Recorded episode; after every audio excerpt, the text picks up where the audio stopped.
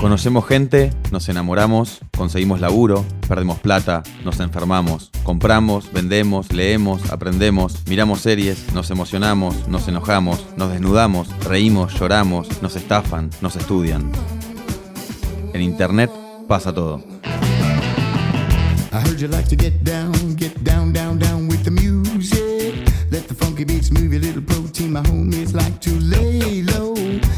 I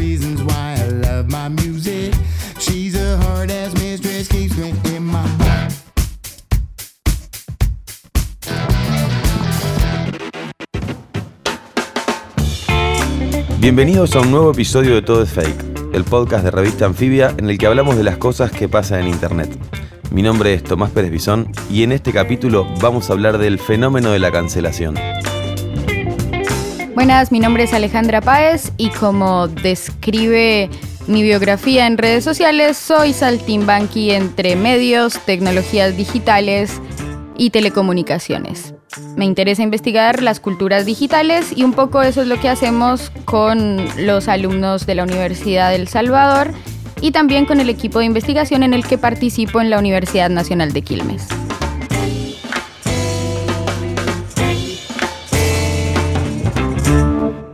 Bueno, bienvenida Alejandra a un nuevo capítulo de Todo es Fake. La primera pregunta, entonces, para explicar este fenómeno es, ¿qué es ser cancelado o qué significa el fenómeno de la cultura de la cancelación? Bien, la cultura de la cancelación podemos entenderla solo en términos de Internet porque del mismo modo que botones, eh, atajos del teclado como control al suprimir nos sirven para hacer algo, o incluso el simple botón de suprimir nos sirve para eliminar algún archivo que no nos va más en nuestro escritorio, la cultura de la cancelación opera en ese mismo sentido. Cancelar a alguien es eh, banearlo, podríamos decir en términos argentinos, o incluso boicotearlo. Eh, hace poco leí una, investigación de, una, de una mujer en, una, en la Universidad de Michigan en los Estados Unidos que se llama Elisa Nakumara y me gustó mucho que define a la cultura de la cancelación en un concepto mucho más entendible por todo el mundo, que sería como una especie de boicot cultural. A esto podríamos agregarle que no solo es cultural, sino que además hace parte de este fenómeno de la cultura de lo digital, ¿verdad? Porque sucede y se origina en Internet. Cancelar a alguien es eh, señalarlo por una conducta que parece políticamente incorrecta, por una manifestación racista, por una manifestación xenofóbica, porque se le conozca el archivo, básicamente. En Argentina solemos decir muchas veces que la gente no soporta el archivo y se refería en el pasado más o menos al archivo radiofónico o al archivo televisivo. Pero, ¿qué sucede cuando se trata del archivo digital? ¿Quién resiste una revisión de un tuit que se publicó hace cinco años? Entonces, cancelar a alguien es sacarle los trapitos digitales al sol a una persona especialmente vinculado con eh, esta cuestión de manifestaciones que para um, cierto, cierta parte de la sociedad resultan eh, peyorativas, racistas, xenofóbicas o, eh, si nos metemos un poquito con la cuestión de los géneros, bueno, discriminatorias en ese sentido. ¿Y quién puede ser cancelado o cancelada? ¿Cualquier persona? En realidad sí, de todas formas, para hablar de la, de la cancel culture o cultura de la cancelación, hacemos referencia especialmente a personas públicas porque son las personas que tienen mayor notoriedad en, en la industria de Internet, en la cultura digital, y además también porque pensémoslo en términos de ¿a quién le va a importar si me cancelan a mí, que soy una ciudadana a pie? Em, quiero decir, me puede cancelar mi círculo social y eso puede tener repercusiones para mí que, puedan ser graves, pero em, este fenómeno se profundiza aún más cuando nos referimos a alguien público. Cuando digo alguien público, me refiero a políticos, artistas, deportistas, mm, personas que dentro de lo que se define como la reputación digital tienen algo que perder. ¿Sí? Pero pareciera que em, estos, eh, estos juicios morales caen más sobre por ahí celebridades o, de la cultura que de la política, ¿no? Si nos venimos al plano local, incluso también el internacional, eh, es difícil que un, bueno, es difícil que un político por ahí, o sea, o es más fácil que un político pueda evadir o pueda sortear una mala frase, un mal tuit. De hecho, eh, bueno, ahora Alberto Fernández, por ejemplo, le, tiraron todos sus tweets con insultos de hace unos años y él lo pudo sortear bien porque, bueno, el contexto es otro y, demás, pero para algunos personajes de la cultura incluso tienen que salir a pedir disculpas. Estoy de acuerdo con lo que decís. Eh, desde mi punto de vista se puede cancelar a casi cualquier persona o en realidad es que volvamos un poquito al, génesis de este concepto, o sea, ¿quién ejerce la cancelación? ¿no? Cuando decimos quién cancela, bueno, ¿quién tiene la autoridad moral para cancelar a alguien? Básicamente diremos que no existe un conjunto de categorías para definir eso, sino que un grupo de personas se juntan digitalmente y deciden cancelar a alguien. Vos mencionabas que los políticos y las políticas podrían ser menos permeables de las cancelaciones. Mm, yo creo que no, pero sí creo que están mejor preparados y preparadas para afrontar eh, situaciones que tengan que ver con su reputación. Y me parece que esto tiene que ver con una tradición en la que eh, para las, las, personas, para quienes se participan en política, la cuestión del activo reputación siempre fue importante, independientemente de las tecnologías que mediaran. Así que me parece que lo que sucede es que han recorrido un poquito más de camino en, materia de formación de cómo cuidar reputación y por ahí activan otros niveles de otros escudos protectores por parte de también los equipos que los rodean. Em, en el caso de los artistas y las artistas que a veces se autoadministran sus redes sociales, esto podría, podría ser mm, más, em, influir de una manera más negativa para ellos y ellas en el modo en el que puedan defenderse a un ataque de cancelación. Para entender bien eh, el concepto y para ir este, eh, haciéndolo dinámico, podemos ir ejemplificando con algunos casos. Eh, en esto en lo que un grupo de personas en las redes sociales ejercen este poder que vos decís, eh, esta, especie de justicia moral, en búsqueda de lo políticamente correcto, que también lo políticamente correcto es algo que va cambiando este, año a año, digamos, lo que hoy es políticamente correcto seguramente no lo sea en unos años. Pero, por ejemplo, también pueden suceder, vos hablabas eh, que el tema del archivo, ¿no? Cómo te van a buscar lo que políticamente era correcto. Y además hay, también hay algo lindo en lo políticamente incorrecto. Bueno, eso es, es un tema, todo eso. Pero es el caso de Sarah Silverman, podemos ir a ella, que eh, en 2008, eh, bueno, le apareció ahora, ¿no? Diez años después, una, unas fotos en las que ella se pintaba de negro eh, y tuvo que salir a pedir perdón y demás. Entonces, me parece muy interesante algo que planteabas antes, que es esto de si mi archivo histórico tiene que ser consecuente con lo que yo soy ahora y cómo hacer para todo el tiempo estar este, debatiendo con ese mi pasado, esas cosas que yo dije en algún momento, y por qué alguien que seguramente también tiene un pasado este, está ejerciendo ese poder ahora en las redes sociales. Claro, mira, desde mi punto de vista, em, a mí me parece un poco mucho juzgar a alguien por una acción que cometió en el pasado. Em, tengo la sensación de que bueno, no tengo la sensación, tengo la certeza de que los seres humanos somos perfectibles, ¿no? Bueno, somos un conjunto de errores ambulantes y como vos mencionabas, lo que era trending moralmente hace dos años no es lo mismo que es políticamente correcto hoy y por supuesto que no será lo mismo que es que será políticamente eh, correcto el día de mañana.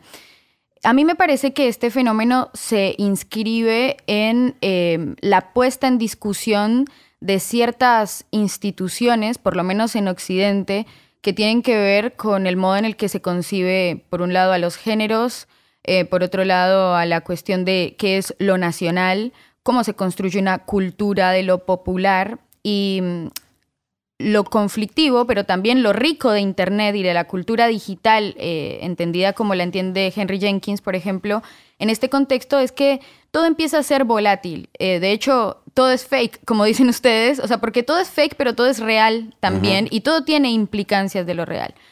Mm, respondiendo a tu pregunta, a mí me parece exagerado que a una persona como esta comediante se la condene a partir de eh, haberse pintado la cara eh, para representar a una persona negra en 2008, cuando probablemente muchas personas en ese momento lo hacían. Mm, quiero decir, estimo yo que hoy en la geografía de nuestro país, para representar en los actos de colegio a los nenes y a las nenas, le siguen pintando la cara eh, para, para, representar a personas de, con otro color de piel eh, y nadie discute eso. Eh, al contrario, a los nenes y a las nenas se les inculca que, no hay nada malo con eso. Desde mi punto de vista personal, em, definitivamente es terrible, porque no solo es una apropiación cultural, sino también es, en un punto, resulta sumamente ofensivo. Ahora bien, yo tengo 31 años. Si vos me preguntabas eso cuando yo era una nena criándose en, la ciudad de Bogotá, em, definitivamente no te diría lo mismo. Eh, entonces, que, digamos, a ver, afortunadamente o no, eh, soy una generación, pertenezco a una generación bisagra, ¿no? Entre lo que era la cultura analógica y ahora lo que es la cultura de lo digital. Pero, ¿qué sucede si el día de mañana alguien sale con un archivo grabado con una Panasonic eh, que desgrabó y lo digitalizó, en la que yo me manifestaba en contra de X cosa que hoy, eh, con la que hoy cuestiono, o como está muy de moda en nuestro país, el concepto de construir? Mi pregunta es, eh, ¿por qué cobrarle un precio tan elevado a una persona por un tuit o por una manifestación pública que es políticamente incorrecta con los ojos de 2019, cuando eso, en el caso de esta comediante, sucedió hace más de 10 años. Claro, y hay estos ejemplos que pones, me parece bueno para introducir el tema de la descancelación, ¿no? que hay algunos casos en los que eh, bueno, habiendo reconocido esto, ¿no? Sí, tuve un proceso de, construcción o de, aprendizaje sobre determinado tema, por lo cual pido disculpas y tal vez la comunidad decide, bueno, no, no, este caso es para descancelar. Em, Podríamos eh, contar algún caso argentino, vos recién hablabas antes de, de empezar el podcast del caso de Pampita, que es interesante como para pensar eso. Sí, em, bueno, Pampita y, una serie de personas que un poco van y revisan su reputación en redes y un poco que se arrepienten, ¿verdad? Eh, de, las manifestaciones públicas. Esto para mí también se da en el orden de las personas que son tan públicas. Cuando digo tan públicas me refiero a que no solo son, tienen mucha circulación en redes sociales, sino que también eh, están todo el día en la tele. Y la verdad que a ver, hay que lidiar con tantas horas de aire. Eh, la verdad que yo admiro esa capacidad que tienen para soltar tanta letra. Bueno, y en una de esas eh, personas como Pampita o como la propia Araceli González, como vos decías, eh, en torno a este debate que estamos teniendo en nuestro país por el proyecto de despenalización del aborto, tuvieron manifestaciones acerca de que cómo definen o cómo interpretan ellas el feminismo. Entonces mencionaba Pampita, bueno, yo no puedo estar a favor del feminismo porque eh, yo amo a mi hijo, hija y a mi pareja. Em, un poco una categoría media extraña de definir lo que el feminismo es, eh, pero después de que salió toda la, caterva de twitteros y twitteras a bardearle las expresiones, dijo, no, bueno, hola, ¿qué tal? Me acabo de informar, por favor, descancelenme.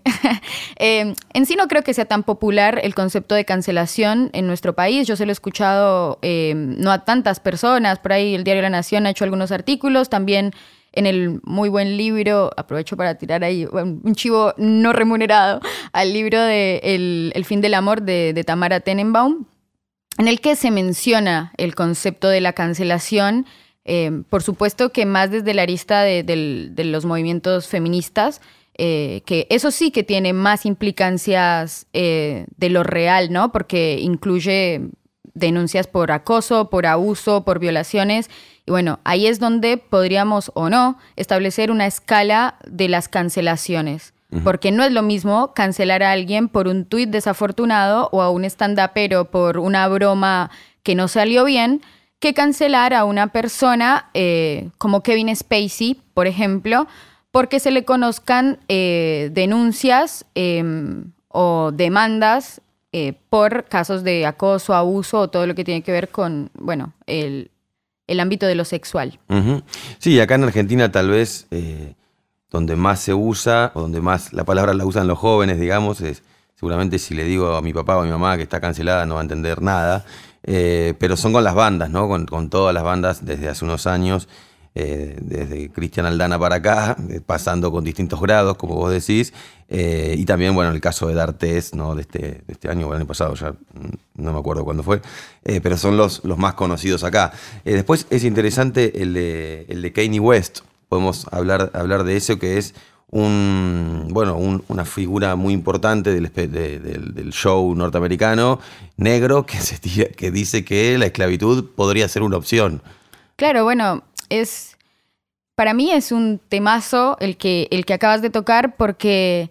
¿Qué sucede? O sea, yo creo que entra como muy en cortocircuito, pensémoslo en términos de una persona negra que escucha a Kanye West, uno de sus artistas favoritos, también negro, manifestarse eh, de esa forma. O sea, a ver, esto tenemos que leerlo en términos de lo importante que es para los Estados Unidos eh, la categoría de, la, lo racial, ¿no? Porque no podemos entender la historia de los Estados Unidos si no es en clave de ese enorme conflicto que trasciende hasta nuestros días con respecto de la esclavitud y la segregación racial, ¿no? Em, y Kanye West, un poco desorientado, vamos a decir, para, para no ofenderlo, em, tiene este, este grado de manifestaciones que lo que da cuenta es de un profundo desconocimiento de la historia. Em, y además, recordemos que también él es súper republicano y se manifiesta muy a favor de la administración de Donald Trump. Eh, así que eso le hace ruido a un montón de, no solo activistas, sino a personas del común que dicen, bueno, para, o sea, eh, ¿qué, ¿qué, sucede acá? Si el rap era otra cosa, eh, era más contestatario, era más antisistema.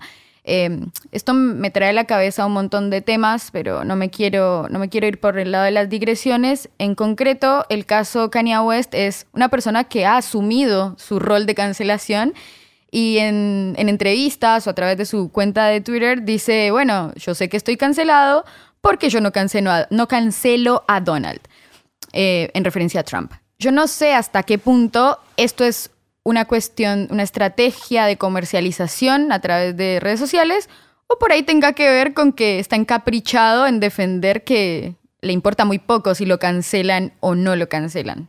Claro, no, es, eh, buenísimo. Me encanta cuando, las personas canceladas reconocen su estatus y, tratan de, de, luchar o no con eso. A veces quizás hay gente que se sienta cómoda, que también ese es otro tema, ¿no? Hay gente como que puede ser eh, incancelable, digamos, o, impune en el sentido de, bueno, uno piensa en Amalia Granata, en este personaje, el economista Milley, no sé, esa gente que dice absolutamente cualquier cosa eh, y que por ahí, como nadie depositó este, confianza en él o, esperanza en ser un buen ser humano, eh, no tiene posibilidad de ser cancelado. Mm, en un punto podríamos decir que hay gente que se cancela sola. Claro. ¿no? Pienso en el diputado Olmedo, por ejemplo. Eh, yo creo que el fenómeno de la cancelación tiene varias dimensiones, eh, pero especialmente podríamos hablar de, las dimensiones concretas, ¿no?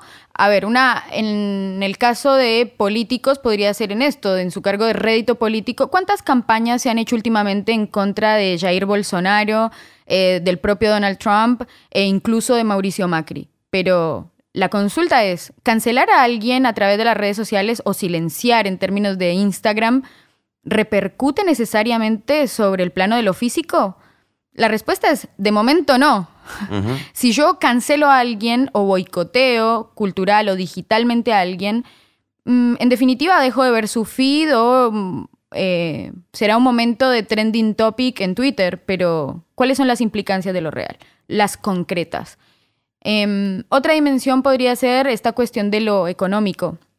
A ver, a, Taylor Swift, eh, por haberla cancelado por unos dichos que tuvo ahí, por haber mentido, ¿no? Que sus fans la agarran en una mentira media tonta. Eh, dejó de ser una de las artistas top para Billboard. Kanye West dejó de meter hitazos en la radio. Eh, bueno, Aziz Ansari definitivamente estuvo en una diáspora, pero ha vuelto en forma de fichas y Netflix lo ha recibido eh, con un, digamos, un stand-up em, de desahogo en el que él cuenta cómo ha sido, eh, cómo ha vivido en carne propia esta cuestión de la cancelación y cómo se siente un hombre renovado. Es decir, La cancelación a veces pareciera no darle espacio a las personas para arrepentirse o para cambiar o para asumir las consecuencias de sus errores. Claro. Bueno, a Kevin Spacey lo limpiaron de la serie. Bueno, Sería. ese es, un, ese es un temazo y, y mira que uno de los temas que a mí más me interesa investigar es la cultura de los OTT y en particular el caso Netflix. Pero si yo hablara con los directivos de Netflix diría, muchachos, está todo bien eh, que hayan sacado a Spacey porque se conocieron esta serie de denuncias y qué sé yo, pero ¿por qué no hablamos de lo más importante que es que la idea a ustedes de House of Cards se la llevó Kevin Spacey y Robin Wright? ¿Por qué le pagaban más a él que a ella?